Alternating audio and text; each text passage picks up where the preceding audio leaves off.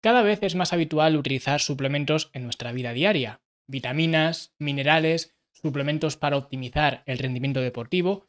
Todo nos vale, cualquier cosa que se pueda meter en una cápsula o en polvo, cualquier cosa es bienvenida siempre y cuando nos vaya a servir para un fin concreto. Y mucho más ahora que nuestros ídolos fitness los están promoviendo y comercializando tanto como están haciendo con los suplementos actuales. Así que vamos a ver en este episodio algunas razones para hacer caso omiso a esta industria tan gigantesca como corrompida. Así que si quieres saber por qué no tomar suplementos, quédate al otro lado porque comenzamos.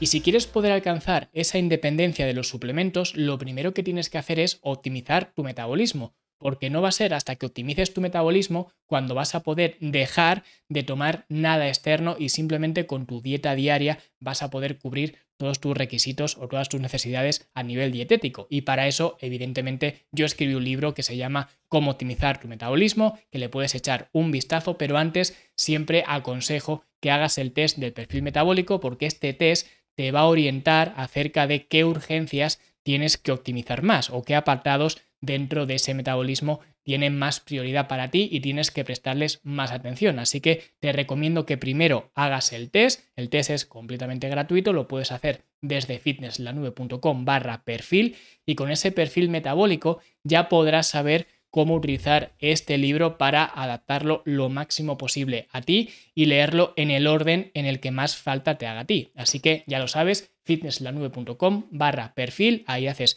el test del perfil metabólico y luego con el libro optimizas tu metabolismo paso a paso. Y ahora sí vamos a ver cinco razones por las cuales no tomar suplementos. Ya vimos la semana pasada algunas razones por las cuales tomar suplementos, así que hoy vamos a ver el escenario completamente opuesto para que de esta forma no se me acuse ni de ser pro suplementos ni de antisuplementos. Al final yo os cuento las dos versiones, las dos caras de la moneda y ya cada uno que escoja con estos argumentos y con los vuestros que os podréis formar, que escoja si queréis o no consumir suplementos. Yo hoy voy a ver digamos, ese escenario por el cual quizás no sería demasiado recomendable el hecho de tomar suplementos. Y voy a empezar por la primera razón, que es una razón bastante válida y bastante interesante, porque nosotros cuando consumimos algún suplemento, alguna cápsula, en polvo, lo que sea, estamos consumiendo algo que es antinatural, porque al final en la naturaleza nunca vamos a encontrar un nutriente de forma aislada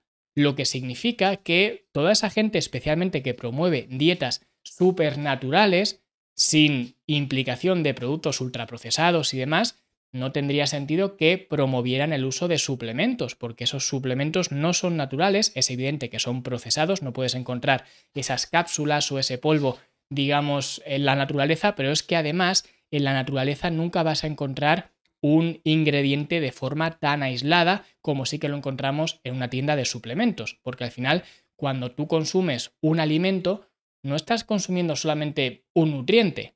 Por ejemplo, si tú te comes una naranja, no estás consumiendo solamente vitamina C, que digo lo de la vitamina C porque la naranja es el máximo exponente a nivel popular de la vitamina C. Entonces, cuando tú consumes una naranja, no estás metiendo en tu cuerpo vitamina C, estás metiendo vitamina C, estás metiendo glucosa, estás metiendo trazas de proteína, por ejemplo, estás metiendo algunas enzimas, estás metiendo algunos minerales en mayor o menor medido, medida, minerales traza, fibra, vitamina A, estás metiendo muchas cosas que no es solamente vitamina C. Es decir, todo esto viene dentro de un mismo pack. Pero cuando tú consumes un suplemento, estás consumiendo solamente una pieza, digamos, de ese pack.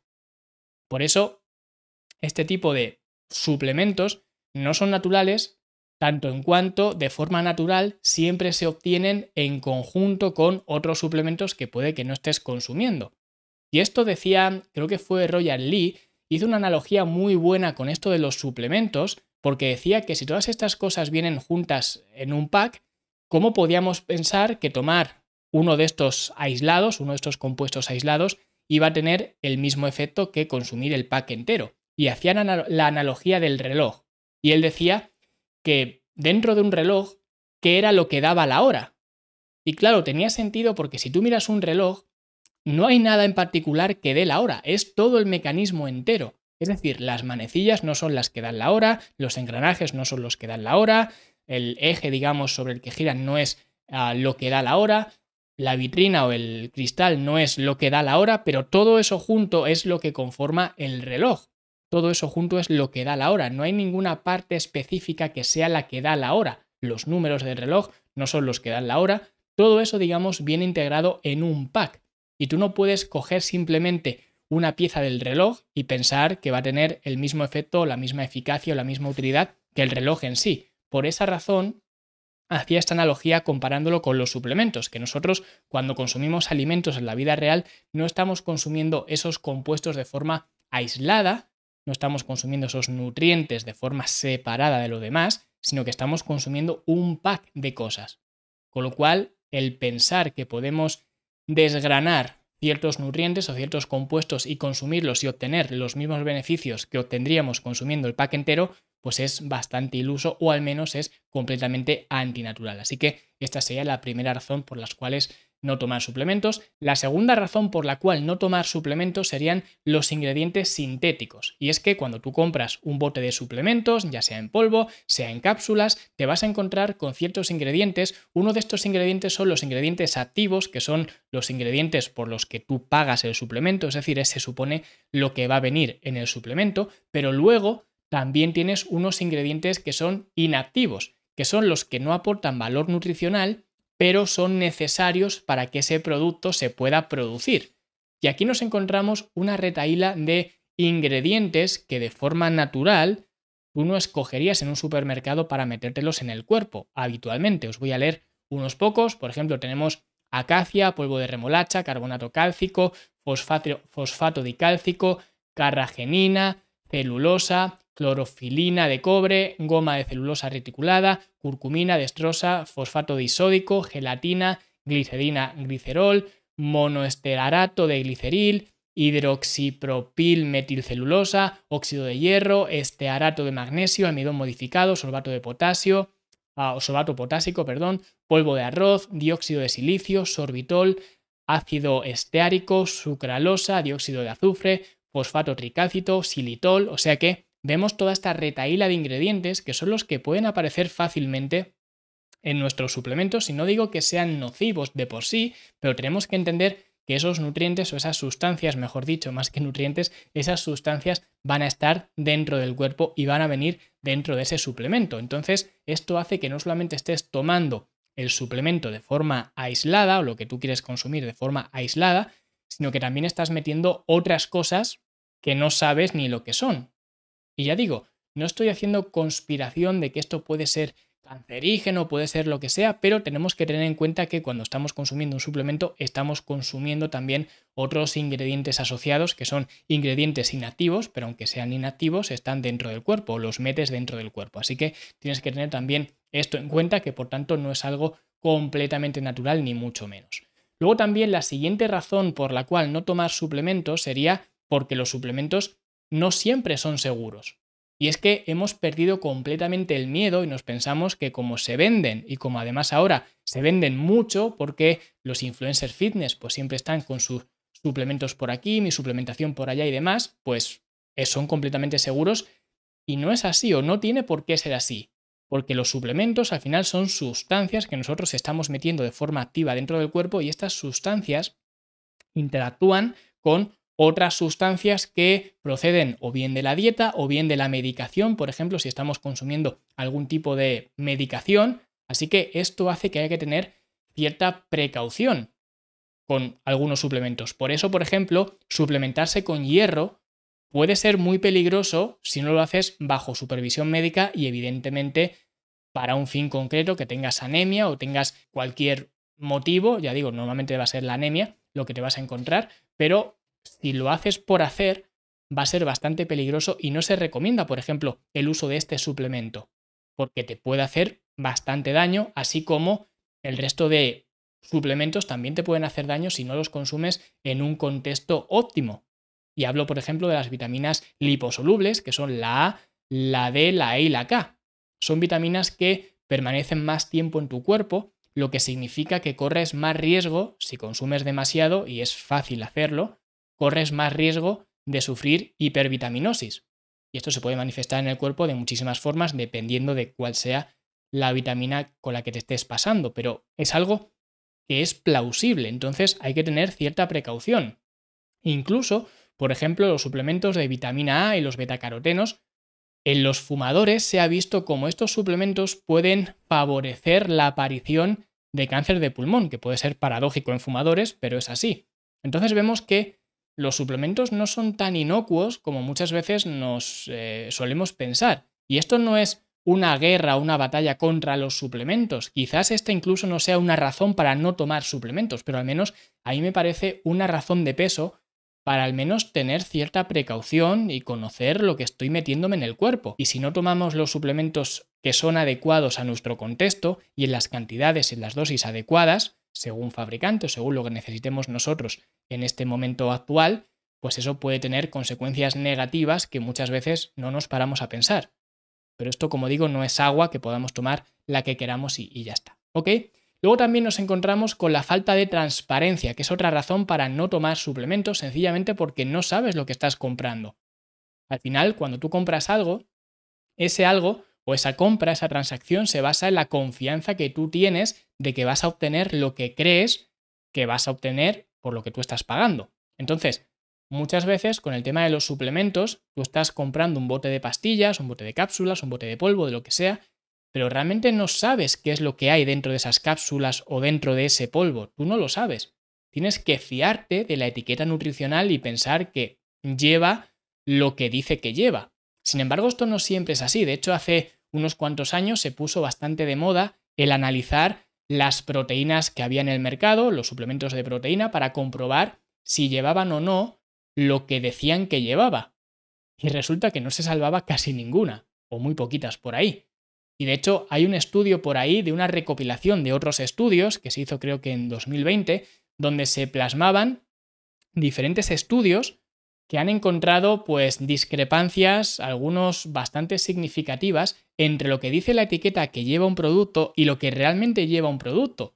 Y había de todo, había ah, suplementos que eran estimulantes, suplementos de melatonina, suplementos de citrulina malato, suplementos de omega 3, suplementos de colágeno, había de todo y todo tenía una clara discrepancia entre lo que decía la etiqueta que llevaba y lo que realmente llevaba. Y todo esto sin contar con las tácticas moralmente y comercialmente cuestionables que se utilizan sobre todo en los productos de proteína, los suplementos de proteína, donde para aumentar el contenido de proteína de la misma lo que se hace es meter sustancias nitrogenadas, porque de esta forma cuando tú hagas un análisis, como lo que se mide es en contenido en nitrógeno, pues ese nitrógeno va a salir más alto y por tanto el contenido de proteína va a salir más alto aunque no sea tan alto. Por eso te meten pues que si creatina, que si taurina, que si valina, leucina, todas las inas, glutaminas, todas las inas que te meten ahí que además te las meten como haciéndote un favor, como diciendo, mira todo lo que te incluye este suplemento de proteína, que no es un favor.